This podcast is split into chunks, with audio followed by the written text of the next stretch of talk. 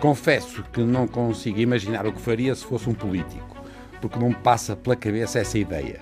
Entretanto, é verdade que gosto muito do poder, sobretudo do poder de transformar a realidade. E a política é o grande instrumento se a gente conseguir funcionar em termos democráticos. A aproximação que eu conheço ter como a grande aspiração é aproximar os cidadãos que os representam dos políticos. Quais são assim os elementos mais importantes para mim? É a confiança, é a competência e é sermos exemplares.